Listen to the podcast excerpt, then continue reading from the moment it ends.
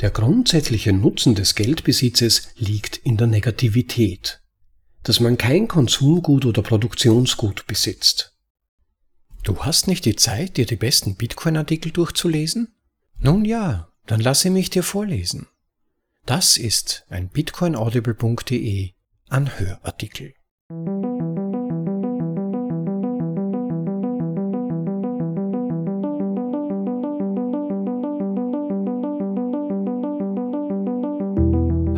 Willkommen zur Folge Nummer 71 von bitcoinaudible.de, dem Podcast mit den besten Artikeln aus dem Bitcoin Space. Für euch vorgelesen zum bequemen Anhören, ob unterwegs oder daheim. Ja, der Artikel, den ich euch heute vorlese, hat ebenso wie der letzte wieder einen Bezug zu aktuellen Diskussionen innerhalb der Community und die drehen sich aktuell um die Frage des Sparens sowie um die Frage, warum Bitcoin Gold gegenüber aktuell nicht so performt, wie sich das manche so vorgestellt hätten. Wie immer in diesen Fällen steigt dann natürlich gleich die Nervosität, man hinterfragt die eigenen gedanklichen Modelle und das ist ja auch gut so. Aber es ist eben vielleicht auch wieder mal ein guter Zeitpunkt, um aufzufrischen, was denn zu sparen eigentlich bedeutet, wofür es gut ist und ob es gut ist, aber auch ein Berührungspunkt zur Frage der letzten Vorlesung, wenn ihr euch erinnern könnt und sie zufällig schon gehört habt, Inflation versus Deflation. Eine Diskussion, bei der es ja um die Skepsis bezüglich der Vorteile eines deflationären Geldsystems gegenüber eines inflationären Geldsystems ging. Da haben dann einige gesagt, ja, Bitcoiner würden am liebsten überhaupt nichts mehr ausgeben, nur um mehr Bitcoin horten zu können, so kann doch eine Wirtschaft nicht funktionieren. Aber natürlich ist auf so etwas dann zu antworten, haben Bitcoin auch nichts gegessen? Haben die Bitcoiner keine Smartphones oder Computer mehr gekauft? Denn wenn sie keine kaufen würden, Nächstes Jahr würde man fürs gleiche Geld ja bessere Smartphones oder Computer bekommen. Also diese Logik macht nicht so recht Sinn, die ist nicht wirklich schlüssig, aber man kann die Bedenken natürlich schon noch verstehen, denn es wird uns ja von Kindheitsalter an gelehrt normalerweise, dass es gut ist, wenn man Geld ausgibt und nur so die Wirtschaft funktionieren kann. Die Frage des Sparens wiederum berührt die häufige Diskussion, ob nicht die Funktion des Tauschmediums, also des Medium of Exchange, wichtiger ist als die des Wertspeichermediums, also Store of Value. Also mit anderen Worten, ob Bitcoin da nicht auf fragwürdige Qualitäten setzt. Naja, wie ja auch in einigen der Artikel, die wir bereits vorgelesen haben, erklärt wird, kann Geld nur funktionieren und als Geld mit Wert empfunden werden, wenn es zunächst von der Gesellschaft als Wertspeicher anerkannt wird und als solches auch für glaubwürdig empfunden wird. So wie das zunächst ja auch beim US-Dollar der Fall war. Da gab es eine Garantie, dass Dollars durch Gold gedeckt sind. Und bei manchen Menschen hält sich dieser Glaube auch heute noch hartnäckig 50 Jahre später, dass er das ist. Und man könnte auch fragen, wie viel des eigenen Besitzes in Fiat hast du eigentlich heute verschickt? Wie viel hast du unberührt gelassen? Wenn es wertvoller wäre, Geld auszugeben und zu bewegen sozusagen, ja, dann würde man am besten alles sofort ausgeben, statt es aufzuheben, also zu sparen. Deshalb ist die Wertspeicherfunktion so wichtig. Wir müssen etwas, das irgendwann zu Geld, also einem Tauschmittel wird, zunächst halten und aufbewahren wollen, bevor sukzessive auch als Tauschmittel glaubwürdig wird. Ein wichtiger Punkt dabei, den viele aber vergessen, ist, selbst wenn wir das meiste unseres Vermögens auf unserem Bankkonto belassen, dann wird es ja entweder durch uns selbst oder die Bank in Investments gesteckt. Das sind aber Risikoassets. Denn wir haben kein Geld, das einen risikofreien Zuwachs an Wert ermöglicht oder zumindest die den Wert erhalten kann. Und das war aber nur bis Bitcoin so. Mit Bitcoin haben wir ein Geld, das zumindest wenn man mal über den Horizont von einzelnen Tagen, Wochen oder Monaten hinausblickt, ja sogar designt ist, seinen Wert eben aufgrund seiner fixen und transparenten Geldmenge zu halten ja sogar eigentlich aliquot zur Erhöhung der ökonomischen Leistung auf unserem Planeten laufend zu erhöhen. Ja, und damit schon wesentlich mehr Vorgerede als Nachgerede, das ich normalerweise mache. Ich werde daher für heute vielleicht die Nachworte kurz halten. Zunächst aber mal vielleicht eine kurze Begriffsklärung, man kann den Artikel meiner Ansicht nach sehr gut verstehen, wenn man ihn einfach sich so anhört. Ich wollte nur auf zwei philosophische Begriffe verweisen, die Pierre Rochard in seinem Artikel mehrmals verwendet, dass ihr da ein wenig vorbereitet seid. Konsequenzialismus, das ist ein Sammelbegriff für ethische Theorien, die den moralischen Wert einer Handlung aufgrund ihrer Konsequenzen beurteilen. Konsequenzialistische Positionen und Haltungen werden meistens einfach reduziert auf die auf die Phrase der Zweck heiligt die Mittel. Das heißt, bei den konsequenzialistischen Theorien geht es um die Ziele, den Zweck. Deontologie Das ist eine Klasse von ethischen Theorien, die den moralischen Status einer Handlung nicht anhand ihrer Konsequenzen bestimmen. Das heißt, bestimmte Handlungen können als intrinsisch gut oder schlecht bezeichnet werden, also gewertet werden.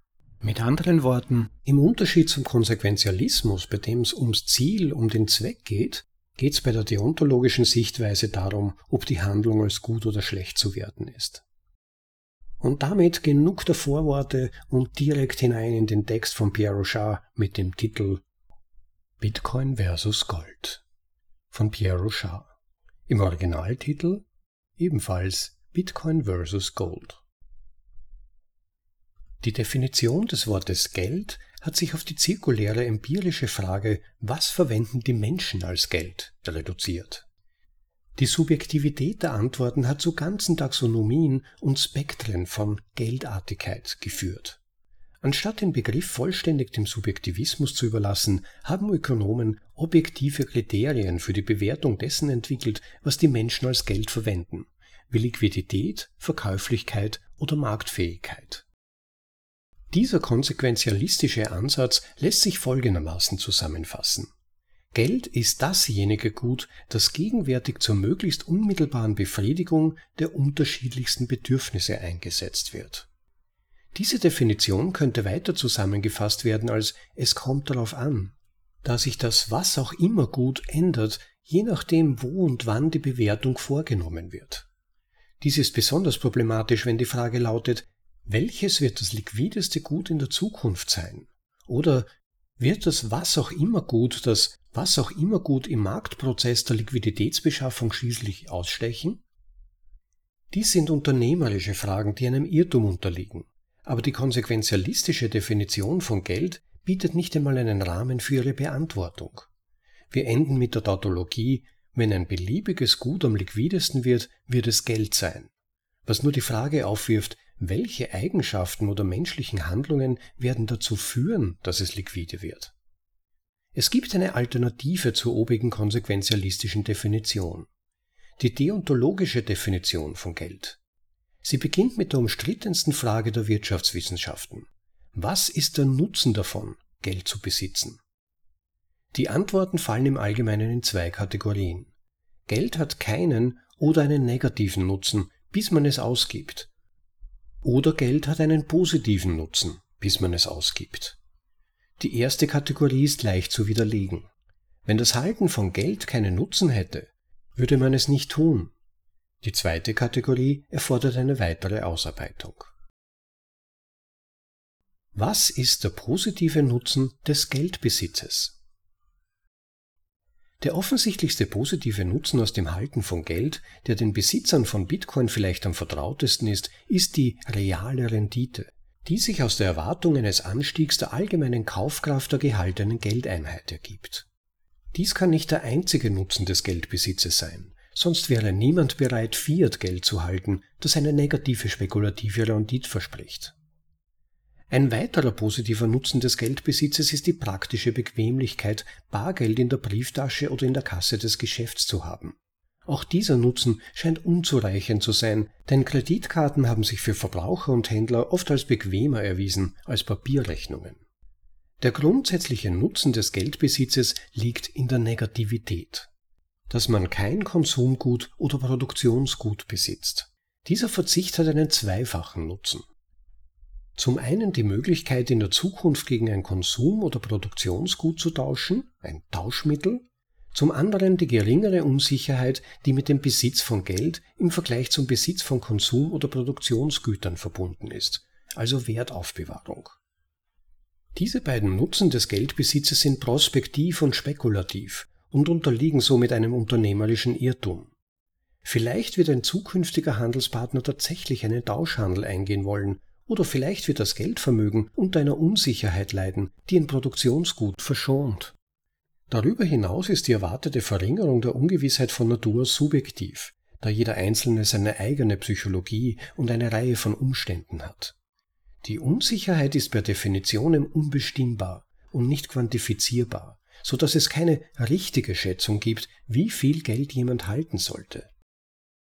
Leider ist der Nutzen des Tauschmittels dieselbe Tautologie, die wir in der Einleitung identifiziert haben sodass nur ein einziger, nicht zirkulärer Nutzen eines Geldwerts übrig bleibt, die geringere fundamentale Ungewissheit, die mit dem Halten des Wertes verbunden ist. Da man einen Vermögenswert nicht halten kann, ohne ihn zuerst zu erhalten, und man ihn nicht erhalten kann, ohne dass jemand anderes ihn sendet, sind die relativen Unsicherheiten, die mit der Übertragung des Vermögenswerts verbunden sind, gleichermaßen relevant. Die Minimierung der relativen Ungewissheit ist der wichtigste Nutzen eines monetären Vermögenswerts, denn die Menschen verlassen sich auf Bargeldguthaben, um sich gegen ein breites Spektrum an zukünftigen Ungewissheiten abzusichern. Angesichts des volatilen Wechselkurses von Bitcoin ist es besonders erwähnenswert, dass die Absicherung gegen das Preisrisiko mit einer Selbstversicherung erfolgen kann, während Unsicherheit per Definition nicht versicherbar ist, da sie keine versicherungsmathematisch quantifizierbaren Wahrscheinlichkeiten hat. Unter dem Gesichtspunkt der Minimierung von Unsicherheit hat die Rubrik, nach der wir beurteilen, welcher Vermögenswert am besten als Geld gehalten werden sollte, keine Überschneidungen mit unseren Beurteilungen von Vermögenswerten für Konsum oder Produktion. Um das Konzept der Unsicherheitsminimierung zu veranschaulichen, vergleichen wir Gold mit Bitcoin. Wir beginnen damit, wie diese beiden Vermögenswerte gelagert werden können und welche Unsicherheiten mit dem bloßen Halten dieser Vermögenswerte verbunden sind. Bitcoin versus Gold Zunächst müssen wir erkennen, dass private Bitcoin-Keys oder Schlüssel im schlimmsten Fall die gleichen Unsicherheiten aufweisen wie Gold, da man seine privaten Keys in Gold eingravieren kann. Aber umgekehrt kann man kein Gold in seinem privaten Key speichern. Allerdings sind private Bitcoin-Keys ohne gültige UTXOs, für die man signieren kann, nutzlos, sodass die Abhängigkeit von Software, einem Netzwerk und der Spieltheorie des Nakamoto-Konsenses zur Unsicherheit von Bitcoin beiträgt. Wo Bitcoin wirklich glänzt, wenn es darum geht, die Unsicherheit bei der Speicherung zu minimieren, ist die große Auswahl an Speicheroptionen, die es den Nutzern bietet. Ein privater Bitcoin-Key ist nur eine Information, entmaterialisierte Nullen und Einsen und praktisch 12 oder 24 Wörter. Er kann in einer Hardware-Wallet gespeichert, aufgeschrieben, gestempelt, eingraviert und verschlüsselt werden. Im besten Fall ist es für einen Angreifer unmöglich, sich mit roher Gewalt Zugang zu den privaten Key zu verschaffen, und er ist somit unzugänglich, wenn man tot ist. Dies steht in krassem Gegensatz zu Gold, bei dem es immer eine Möglichkeit gibt, mit roher Gewalt an den Goldbarren zu gelangen. Die Anfälligkeit von Gold für physische Beschlagnahmung führte zu seiner Zentralisierung in großen staatlichen Tresoren.